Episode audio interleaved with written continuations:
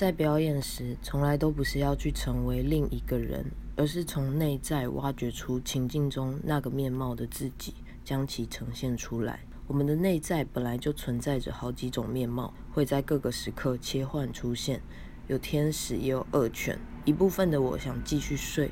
一部分的我却要起来做一分钟练习。人类心智的自然状态中，次人格会维持平衡。共享讯息，但在心灵受到冲击时，记忆产生解离，创伤将固化的认知与情绪加载到某些人格，例如原本天真欢乐的部分会被吓呆，承载创伤的痛苦、恐惧和背叛，而变得有害于日常生活。我们的内在会不惜一切代价去否认这些部分，去忽略并禁锢他们，导致内在人格家庭出现被放逐者。心灵便不再由自我掌控全局，会变得麻木和混淆。